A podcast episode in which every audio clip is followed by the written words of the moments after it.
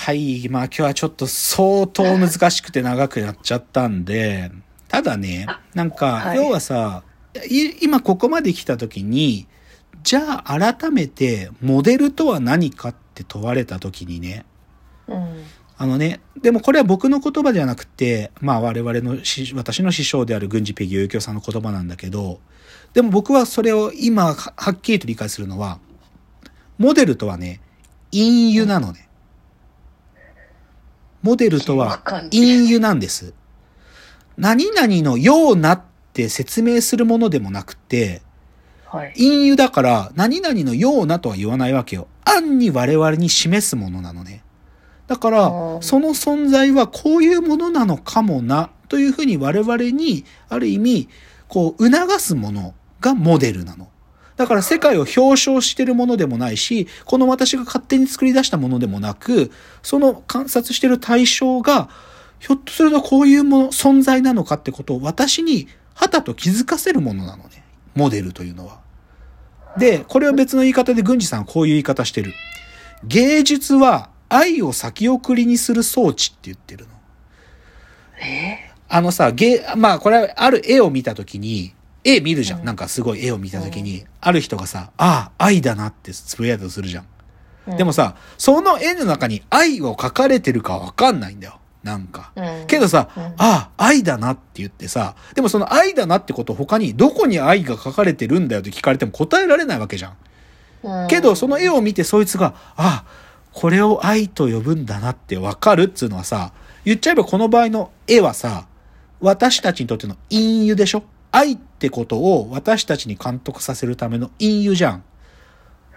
つまり、モデルっつうのは、そういうものでしかないんだよ。そういうことでしかない。だから、働きかけるってこと？そう、働きかけるものでしかない。だからね、これね、僕、す軍事さんここまで行き切ったかと思って最近ビビったのが、なんか、軍事さんにとってテキストを書く、論文とか本みたいなテキストを書くってどういうことなんですかって、なんかすごく、まあ、軍事さんの論理難しいんだけど、なすごい難しいこと書いてる気がするんだけど、何なんですかこれはって聞いたら、軍事さんはね、それをね、私はね、詩を書いてると同じなんだっつったんだよね。詩を書いてるの。つまり、なんか論文でこういう書いてんだけど、それで、なんか世界を写し取ってるとか、世界を表彰したものを記述してるんじゃなくて、ただ単にそれは読者に対する詩なんだと。それできなんか気づけばいいんだと。うんそういうものなんだっつってて、で、僕はね、それでちょんピンときた。だから、あ、俺たちが作ってる AI って詩なんだと思った。あ、詩を作ってるんだ。だから僕はよく言うのはね、僕らはメディアアートって呼んでる連中よりも俺たちの方がメディアアーティストだと思ってるわけよ。なぜなら僕らは隠喩を紡いでるからね。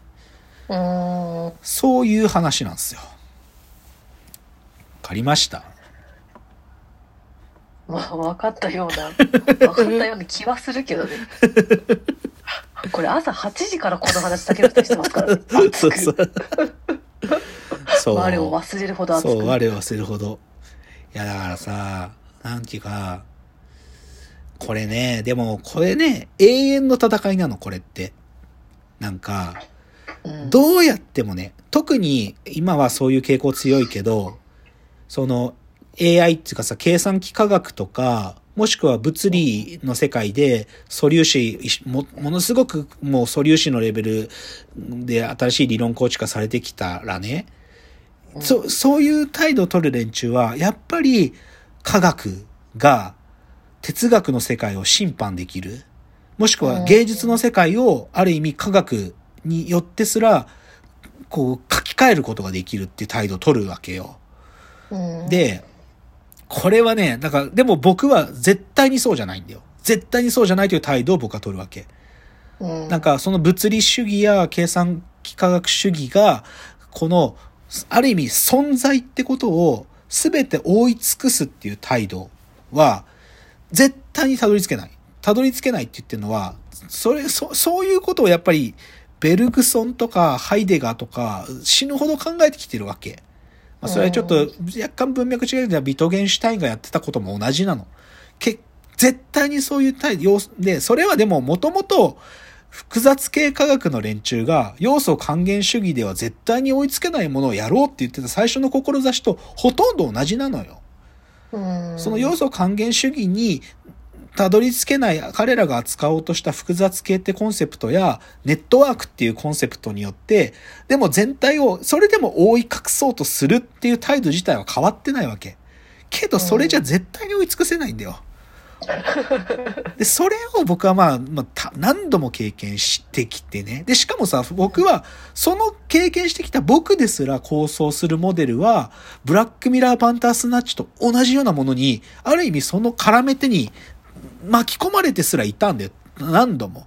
だから今僕が構想している半島キラーのようなものって言ってるのも、ひょっとするとまだ不十分で、うんまだ、なんていうか、徹底しなきゃいけない態度がもっとあるのかもしれないってことを迷いながらやってるんだけど、だからそういう意味で、なんか、計算科学で、じゃあ、ディープラーニングのモデルで、もうこんなモデルができたらもう全部できるようになるとか、もしくは、物理主義的な素粒子で、超紐理論で、超紐理論の次は超膜理論で、M 理論でとか言って、それが分かったら、なんか、すべての世界っていうか宇宙が基礎方程式で記述できるとか、なんか、そうじゃねえんだよ。そもそも俺はその記述するってことすら疑ってんだから。世界を記述するということは何かってことを考えない限り存在につか、存在に迫れないんだから。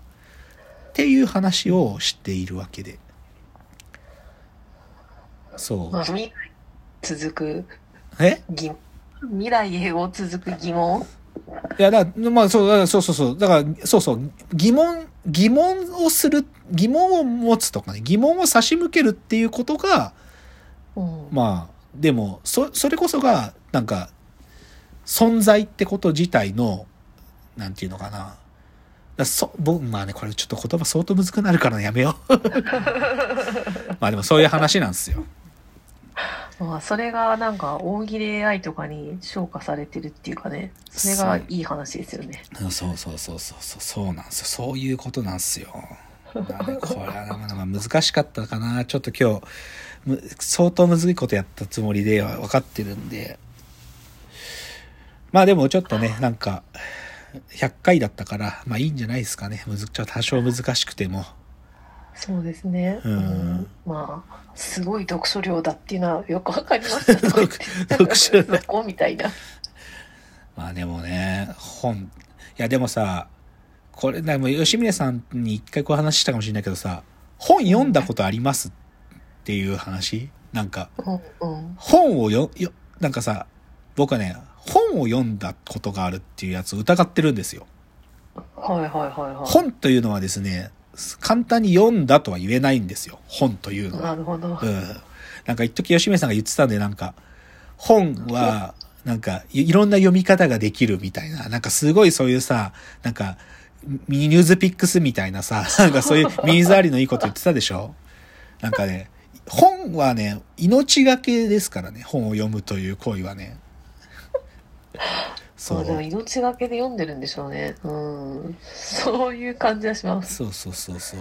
本っつうのはね。まあ、だで、しかもそれが、なんかね、しかも10年空いてまた読むとまた全然ね、こう、なんか命のかけ方が変わるんでね、本っつうのは。そう、でもここが重要なんだよな。だからさっきの今日の話だと、ブラックミラーバンダースナッチって、ある意味うん10年の時を置いてまたその体験しても、なんか本を読むほどすごいことやってないんだよね、やっぱりね。うんうん。やっぱりさ、本読んでる時にさ、10年の時と経って、もう一回本読むと、ま、全然違う体験になってるくらいのことが、ブラックミラーバンダースナッチはデザインできてないんだよね。でも、ハントアキラーはできてるんだよね、きっと。ああでもその話はわかりやすいでうすね、ん。だから、ブラックミラーが？そうそうそうそう。あそう、だから、やっぱりそういう意味でも、その、ひ被験者っていうか、プレイし、見、見てる鑑賞者が投げ込まれてないんだよね。あうんうんうん投げ込まれてなくて、命がけになってないんだよね、やっぱりね。うんうんうんだからそこが、本当ですね、うん、決定的な違いなんだと思うんだけどね。巻き込もうとしてブラックミラーよりただの本の方がよほどそうそうそうそう。巻き込まれるそうそうそう。よぽ、よほどイマーシブでインタラクティブなんだよね。そう。という、そういうお話でした。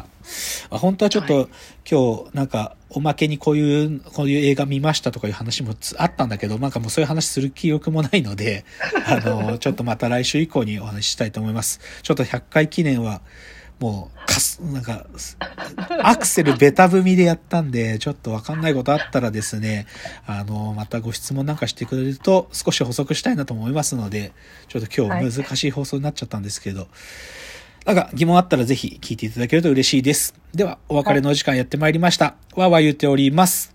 お時間です。さよなら。さよなら。